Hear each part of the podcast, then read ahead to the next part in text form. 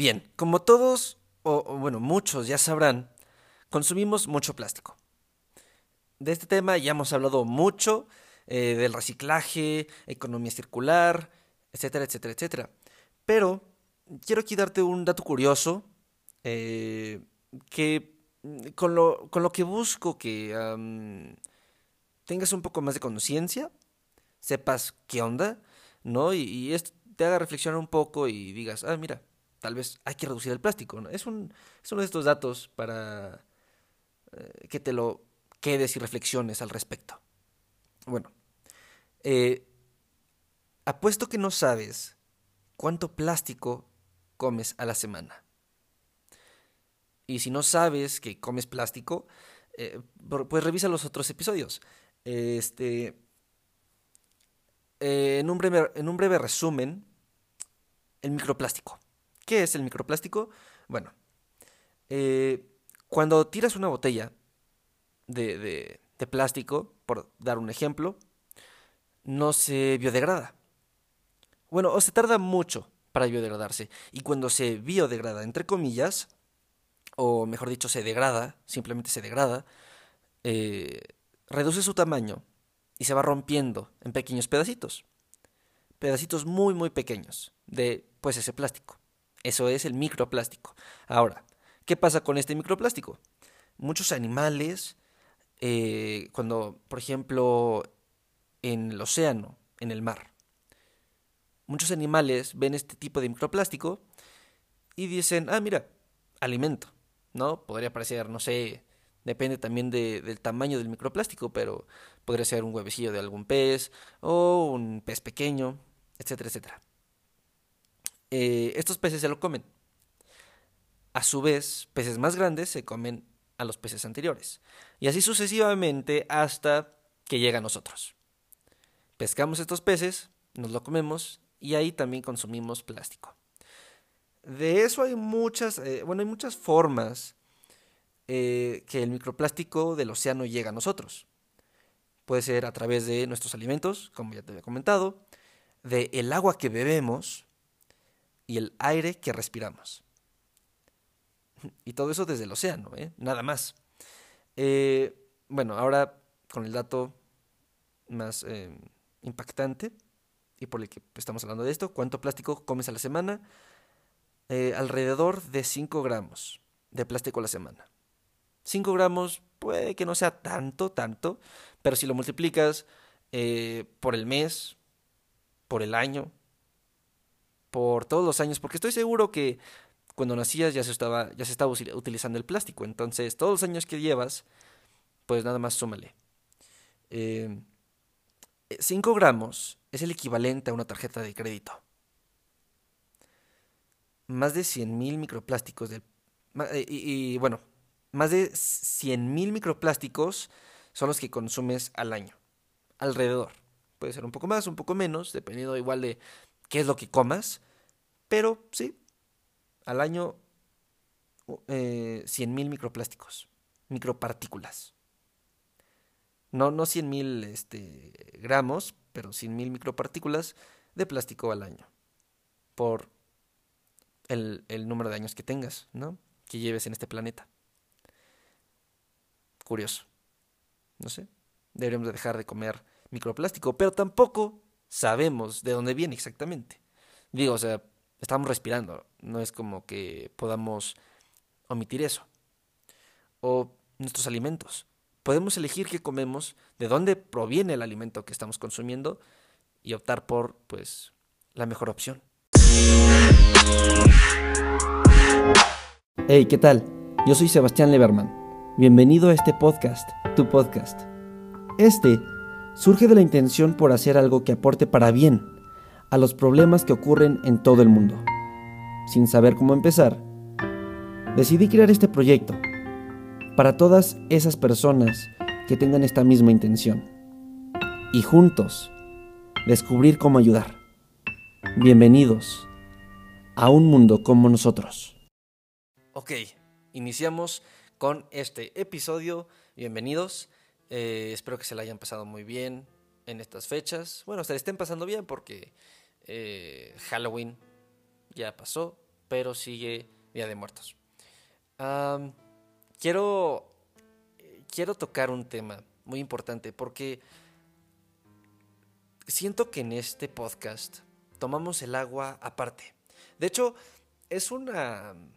Mm, no sé, no sé cómo describirlo, pero siempre que nos venden eh, los problemas del mundo, nos, los dan revueltos.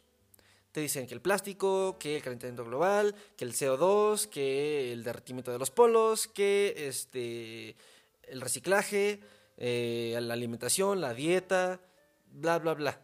¿Ok? Entonces dices, o sea, uno, uno que no se informa tanto, que solo quiere decir, ok, vamos a hacer algo chido, eh, dice, vale, vamos a usar o a reciclar este, el plástico y a tratar de usar menos botellas de plástico, eh, eh, usar termos, reusar mucho los, los materiales, no sé, que tengamos. Y con eso vamos a salvar al planeta, ¿no? Alguien puede decir eso. Porque te lo venden así. Pero la realidad es que el reciclaje sí puede ser muy útil para otros problemas, como el plástico, microplástico, etc. Pero si tratamos eh, o si, si vemos este, su impacto con el CO2 y tu huella de carbono, eh, no tiene mucha. Eh, claro, ahí hay diferentes, diferentes formas de medirlo, qué es mejor, qué es peor, ¿para qué? ¿No? Porque, por ejemplo, usar una botella de plástico es mejor que usar una bolsa de tela es mejor porque este, para la elaboración y la fabricación de la, botella de plástico eh, no, se contaminó tanto. En lugar de la bolsa de tela, que para cultivarla, todo, este rollo se contaminó un poco más. Pero si ahora lo vemos eh, con el problema del plástico, reciclaje, etcétera, etcétera, mm, es mejor la bolsa de tela. Y lo ideal, pues, es usarla las más veces posibles. Bueno, ya me estoy desviando un poco. Ajá, entonces, lo padre de este podcast es que si lo dividimos, no hablamos este, solo de una cosa y no lo, no lo revolvemos todo. Y algo que sí he tratado de, de, separar muy bien es el agua. Todo lo, del agua, este, desde cómo se pierde el agua, eh, el problema de los océanos, el arrecife de coral, su calentamiento. Y en este episodio quiero tocar eh, dos temas muy importantes. El primero es eh, que está subiendo el nivel del mar. Y eso afecta mucho. Ok, vamos, vámonos de lleno con este tema. Eh, todos ya sabemos que el nivel del mar está subiendo y se predice que para el 2100 subirá en torno a medio metro más. Ahora, ¿por qué ocurre esto? Hay dos motivos principales. Una es la expansión térmica del agua. Al calentarse el planeta, el agua de los océanos se expande, se dilata. Eh, y la segunda, que es un poco más preocupante, es por el derretimiento del agua, que antes estaba congelada. Termina en el mar y aumenta su cantidad. Tal vez pienses que el, que el derretimiento del Polo Norte es el que está introduciendo más agua al mar, lo cual no es cierto.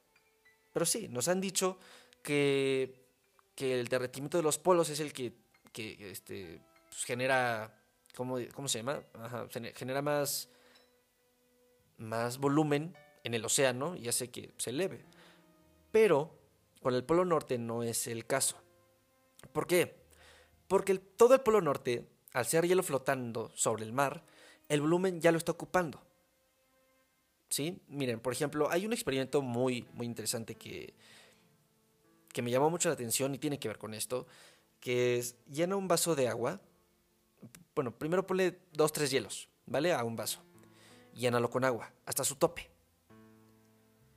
Cuando los hielos se derritan, mide su volumen, mide el, todo el volumen que está ocupando. Cuando se derrite el hielo, no se va a derramar el contenido del vaso. ¿Me explico? Porque el hielo ya está ocupando un volumen. Si le quitas el hielo, baja el volumen del agua. Si se lo pones, aumenta. Y como la materia no se crea ni se destruye, cuando el hielo se, este, se derrite, pues sigue ocupando el mismo volumen que antes que era un cubo. Así que no, no crece. Y como el Polo Norte es una placa de hielo flotando en el mar, pues pasa lo mismo. Eh, de hecho, si quitáramos todo el Polo Norte, o sea, si lo pudiéramos levantar, este, se bajaría, bajaría el nivel del mar. Pero obviamente eso no lo podemos hacer y no nos conviene. Ahorita, te explico por qué no nos conviene. Ok, eh, el hielo que realmente nos preocupa es el que está sobre los continentes, que no está desplazando ningún agua, eh, como los glaciares. Por esto, todos estos contribuyen a que suba el, nivel del mar cuando se derriten. Pero, ¿cuáles son estas consecuencias? Porque aparte de la reducción del área de la playa, ¿no? O sea, por ejemplo, si sube el nivel del mar, pues en lugar de que tengas espacio para poner cuatro camastros en la playa, vas a poner tres porque ya el agua subió. Y se podría pensar que es como la marea, ¿no? Pero, pero hay más consecuencias, aparte de esas. Mucho y más graves. No, mucho y más graves no, es como mucho más graves. ajá, miren, si sube el nivel del mar, los ríos también, lo cual es muy grave para las zonas donde tiende a inundarse. Imagínate sumarle medio metro más a zonas donde se suele inundar por el nivel del mar. Por ejemplo, eh, pues yo vivo en México y la capital del país tiende a inundarse. Ahora imagínate que por el nivel del mar suba medio metro más. O sea, ya se lleva los coches, ya los rebasa. Eh, por otra parte, si el nivel del mar sube, es posible que el agua salada llegue a pozos subterráneos, eh, donde haya reservas de agua, y los contaminen. Eh, hoy, islas del Pacífico como Tuvalu, sí, Tuvalu, tienen que importar su comida, ya que sus tierras han absorbido tanta sal que ya no se puede cultivar nada ahí. Otros países incluso han comprado terrenos en otros países por si necesitaran trasladar a su población, porque pues se acaban eh, la superficie donde puedan vivir en el primer país. Em, pero la situación se puede complicar aún más. Recordemos que los múltiples glaciares repartidos por todo el mundo ya se están derritiendo y se predice que se irán desapareciendo en un par de décadas. Con, por ejemplo, Groenlandia y la Antártida son los más peligrosos a largo plazo. Porque la Antártida o el Polo Sur y Groenlandia, que está en el norte, pero todo el hielo está sobre una superficie y no desplaza nada de agua, al igual que el Polo Sur. Eh, si estos se derriten, por ejemplo, a ver, con Groenlandia, este ya se está derritiendo, ya existe la crisis climática ya existe, ya se está derritiendo Groenlandia. Si se fundiera por completo, ocasionaría que se elevara el nivel del mar entre 6 y 7 metros. Ya no el medio metro que te había contado. De hecho, a ese medio metro sube, súmale los 6 o 7 metros si se, si se termina por derretir Groenlandia. Esto significa que las construcciones de dos niveles cercanas a la playa quedarían sumergidas. Y no lo veas tan improbable. Si subiéramos dos grados más podrían conducir a este escenario. O sea, podríamos llegar a este escenario con 2 grados más en la temperatura global. Ahora pasemos a la Antártica, eh, o Polo Sur.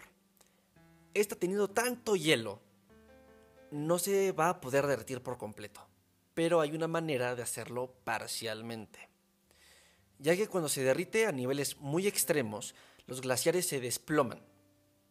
Y pues, estos están eh, están sobre una superficie, entonces cuando caen al mar contribuyen a que se eleve ese nivel, ¿no? el, nivel del mar. Así que al incremento del nivel del mar de Groenlandia, súmale lo de los glaciares y lo de la superficie de la Antártica. ¿O Antártida? ¿Es Antártica o Antártida? Creo que es Antártica. Bueno, esto causaría una subida eh, de más de 2 metros, obviamente, del nivel del mar. Y entre más calor, hay más riesgo. Pero, ojo, esto no es de la noche a la mañana. Yo antes pensaba que, eh, de hecho, presumía saber que el mundo se iba a acabar por el polvo. Porque yo de chiquito ya que el polvo a veces se elevaba y dije, ah, pues eso también debe de contribuir al calentamiento global. Y dije, pues yo creo que el mundo no se va a acabar de CO2, se va a acabar de polvo. Seguramente cuando ya estemos al límite va a subir algo de polvo y ahí se acaba el mundo. Y muchos tal vez puedan tener esa percepción, ¿no? Que de repente, ay, 2050 empieza a temblar todo, se empiezan a ver terremotos, maremotos y ya, se explota el planeta. Pero no, ojalá fuera así. Eh, nuestro deterioro, el, deterioro del planeta y la muerte, por así decirlo, del planeta va a ser muy lenta y muy dolorosa. Eh, entonces, a ver, ya me perdí. Ah, ajá, bueno.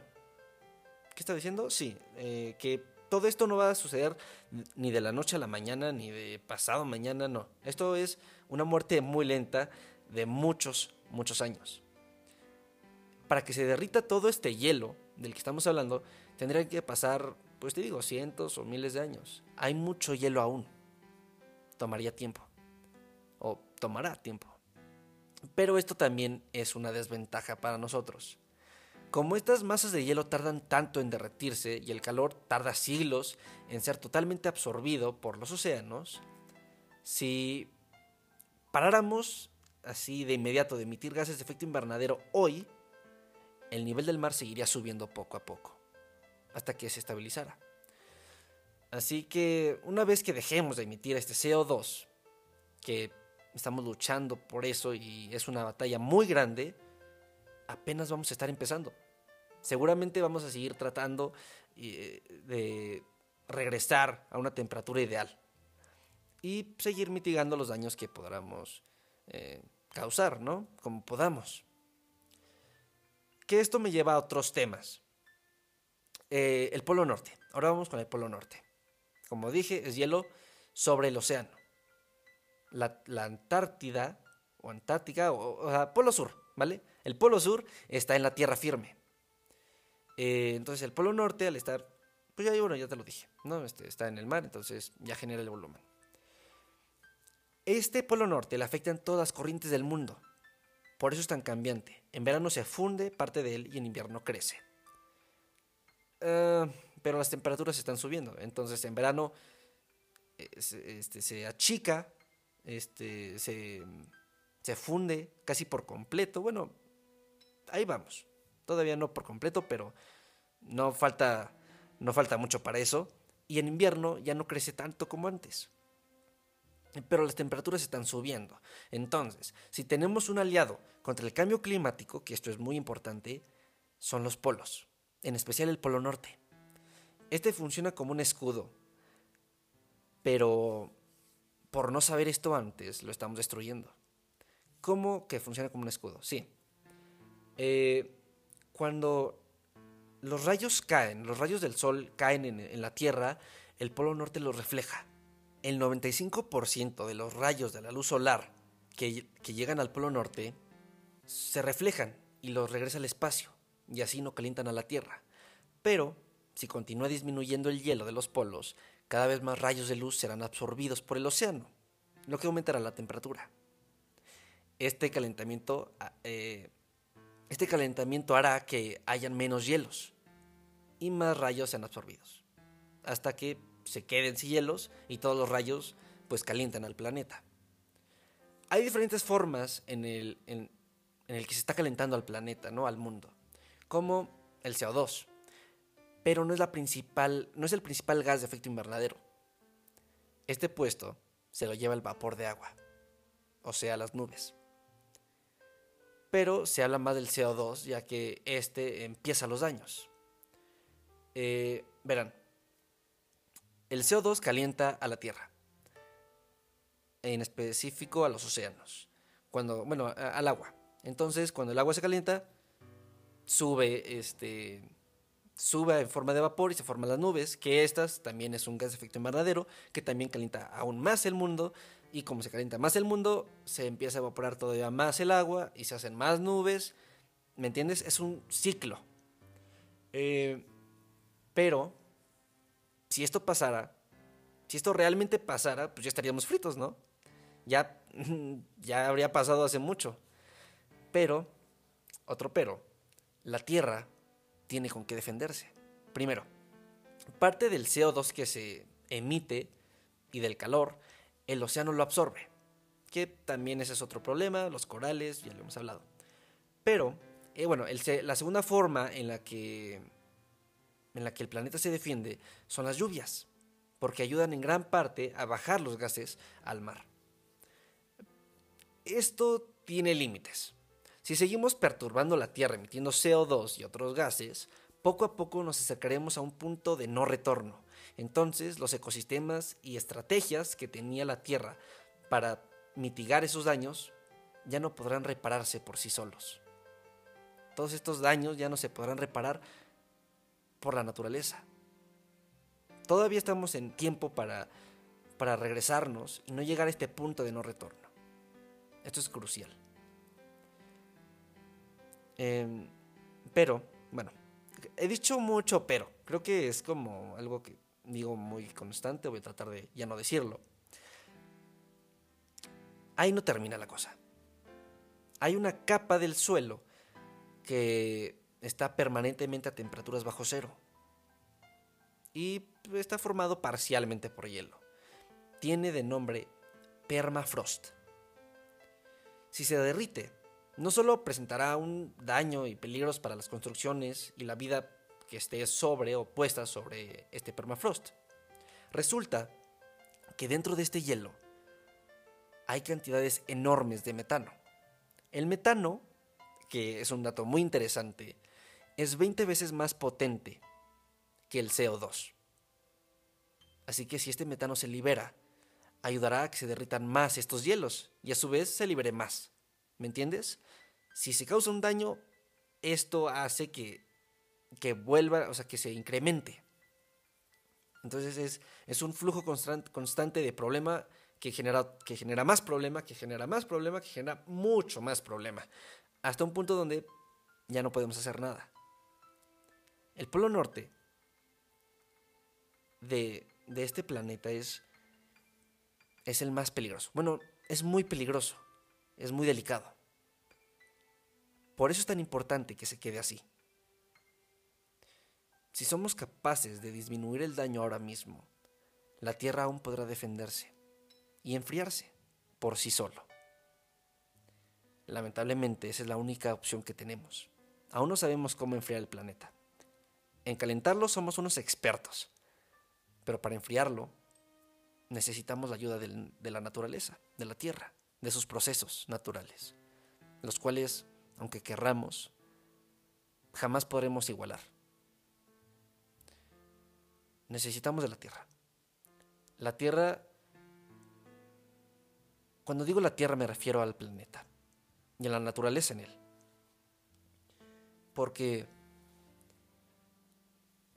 nosotros venimos de la Tierra, ya lo hemos dicho. Y la Tierra sin nosotros sí puede vivir y también estaba pensando que, bueno, estaba reflexionando de esto. La Tierra por mucho tiempo no tuvo vida. La vida se, se, abrió paso. Y es interesante, ¿no? Los dinosaurios, eh, una extinción masiva, pero resurgió la vida de nuevo. La vida siempre va a buscar la manera de sobresalir. Y si nos acabamos el planeta, si lo calentamos a niveles extremos, donde ni, siquiera nosotros podemos vivir, pues la Tierra se morirá, el mundo se morirá, toda la vida no lo puede resistir. Chance sí lo podría resistir, pero si fuera si fuera un cambio de miles de años donde la, donde la naturaleza tiene tiempo para evolucionar y adaptarse.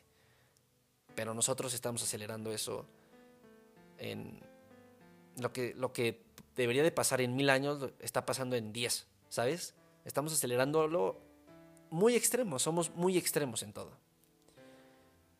Y llegará un punto donde la naturaleza se muera, el mundo se muera, y nosotros también, con ella.